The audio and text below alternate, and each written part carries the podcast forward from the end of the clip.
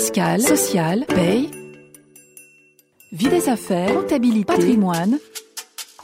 RF Play, RF Play, la chaîne de la revue fiduciaire de l'information à la formation. Les pratiques d'experts.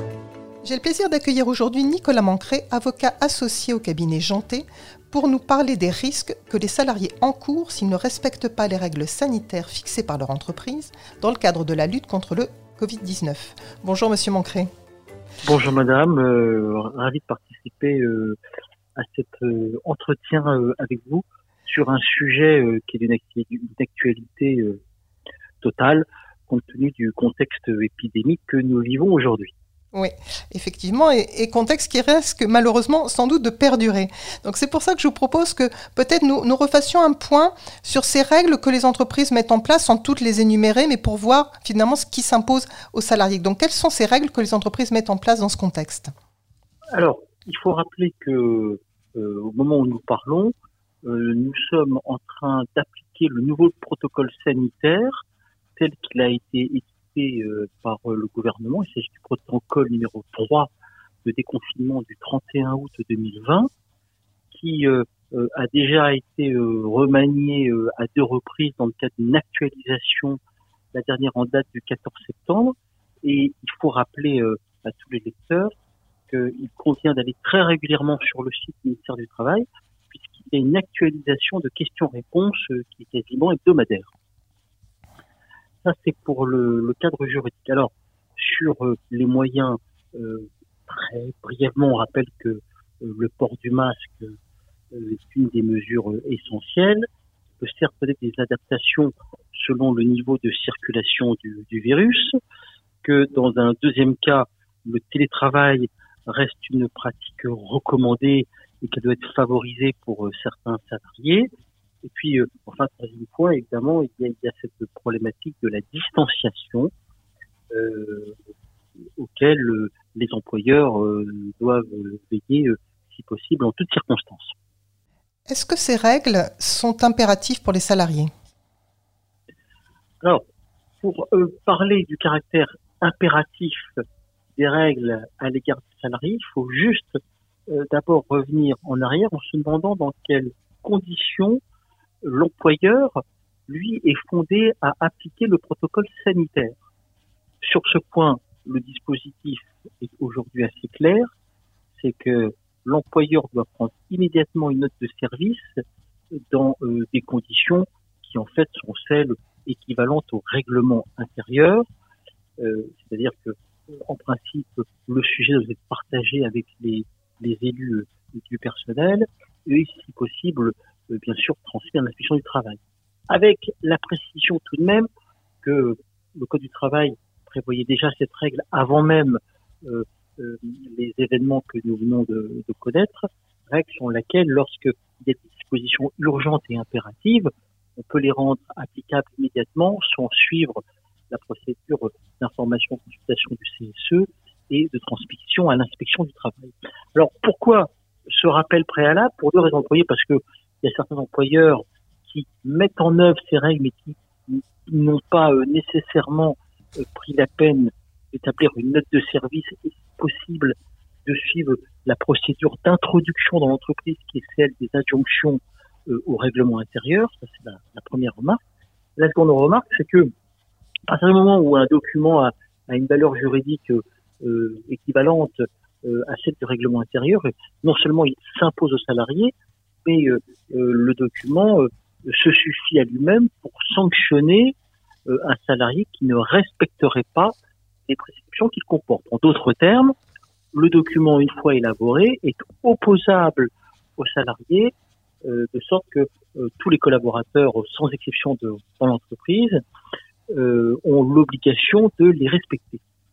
Alors après, il y a tout de suite une seconde question, évidemment, qui est, qui est votre question principale d'ailleurs, c'est quelle est la nature de la sanction applicable ben, oui. Le salarié qui méconnaît euh, les règles contenues dans la note de service euh, commet euh, un manquement à ses obligations professionnelles et ce manquement justifie une sanction disciplinaire. Donc, si c'est une sanction disciplinaire, bah, premièrement, il faut respecter la procédure applicable en matière de sanction disciplinaire. essentiellement la convocation d'entretien préalable, l'entretien préalable, pour le troisième temps, évidemment, la, notification d'une sanction. Et cette sanction, elle doit être juste et proportionnée.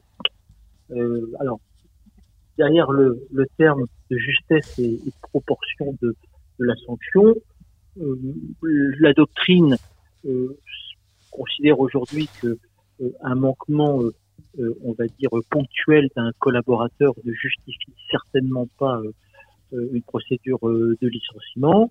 Si à l'inverse, un collaborateur a été rappelé plusieurs fois à l'ordre et que, au mépris de ces rappels à l'ordre, il s'abstient, pardon, volontairement de respecter les règles de distanciation, de gel hydroalcoolique, de port du masque, tout particulièrement lorsqu'il travaille dans un contexte de travail où d'autres collaborateurs et qui met donc à risque ses collègues de travail ou euh, la clientèle lorsqu'on est dans une activité avec contact euh, avec le public, bah, vraisemblablement, on pourrait aller jusqu'à une sanction plus lourde qui est celle du licenciement. Et alors, imaginons qu'on se place dans une entreprise qui malgré euh, tous les conseils que vous venez de donner, en fait, n'a pas pris cette note de service. C'est-à-dire qu'effectivement, ils appliquent le protocole, ils demandent donc bien le port du masque, la distanciation, tous les gestes barrières, mais en revanche, il n'y a pas eu de formalisation de l'entreprise de cette nouvelle règle spécifique à respecter dans l'entreprise. Quel va être le, pouvoir de l'employeur par rapport aux, salariés qui, du coup, ne suivraient pas ces consignes Alors, le, sujet, dans ce cas, est évidemment un peu plus euh, complexe euh, à traiter parce que il y a euh, deux approches. La première approche, c'est de considérer que le port du masque est une règle aujourd'hui de portée nationale, en tout cas dans la plupart des grandes villes, en dehors de la sphère purement privée, euh, une personne est supposée porter le masque dès lors qu'elle est en contact avec une autre personne. Oui pourrait euh, peut-être aller sur un terrain qui dépasse simplement euh, le sujet du protocole sanitaire. Euh, si on n'y parvient pas, soit parce que dans un contexte rural où la règle de portée générale du masque ne s'applique pas, ou parce qu'on est dans un département avec une faible circulation du, virus, effectivement, l'absence de note de service pourra être un moyen euh, par le collaborateur qui veut se défendre pour s'opposer euh, euh, à la mesure. Voilà. Euh, il y a un moment où, nous échangeons ensemble, pas de, de jurisprudence connue sur ce sujet. Et alors, quels seraient, d'un autre côté, hein, sur notre plan, les risques qu'encourrait l'employeur qui ne contraindrait pas ses salariés à respecter euh, les gestes barrières, à respecter le port du masque? En, gros, un employeur trop laxiste.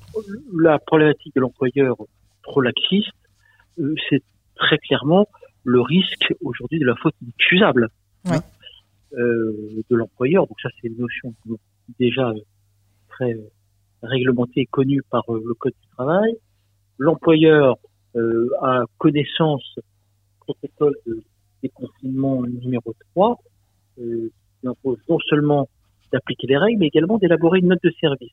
Donc s'il y a un double manquement, euh, le protocole n'est pas mis en place et de surcroît, euh, il n'y a pas de note de service, et donc par là même aucun moyen de vérifier que euh, est appliqué dans l'entreprise, c'est euh, un manquement euh, de l'entreprise qui vraisemblablement relèverait de la qualification de la faute inexcusable. Hein.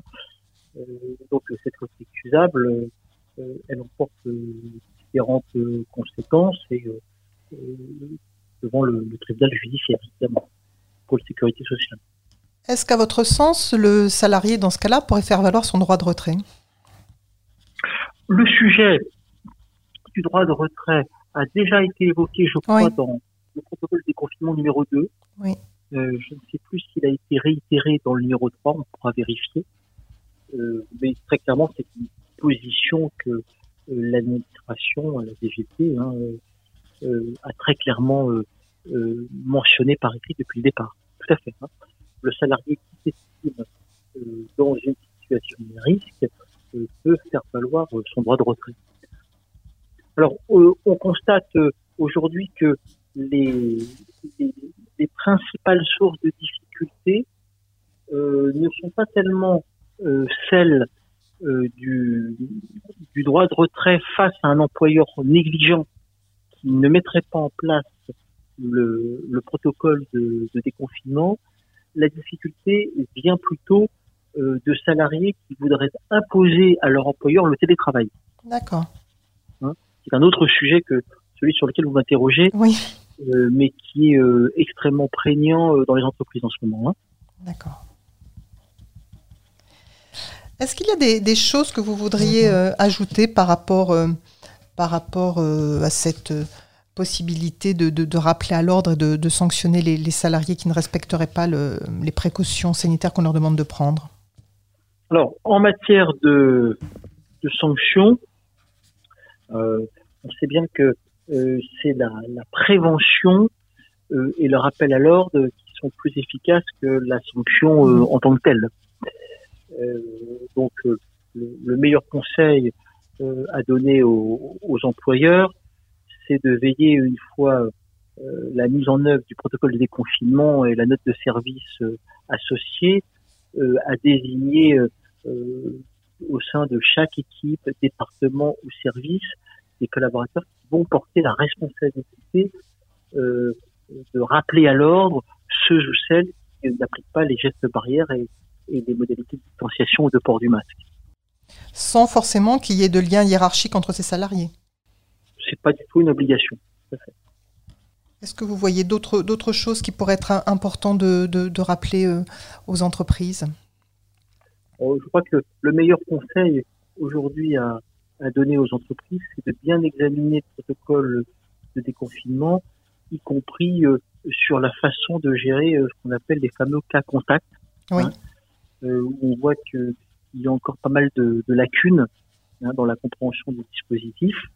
C'est-à-dire le fait qu'à partir du moment où euh, un collaborateur euh, a été mis euh, en contact euh, avec des personnes susceptibles euh, d'être d'être enfin contaminées, il s'agit de, dans les mesures que l'entreprise va mettre en œuvre de distinguer selon que les autres collaborateurs ont été en contact avec ou sans distanciation avec le cas contact. D'accord. Hein, c'est ça qui est important de, de, de bien comprendre parce que euh, on voit que euh, soit l'excès de prudence, soit le parfois le stress ne permet pas de prendre les bonnes mesures. Je vous remercie beaucoup, Monsieur Mancré, pour toutes ces explications que donc nos auditeurs vont pouvoir écouter bientôt et lire dans la revue RF Social. C'était plaisir d'échanger avec vous. Je vous en remercie. Retrouvez tous les podcasts de RF Play et plus encore sur rfplay.fr.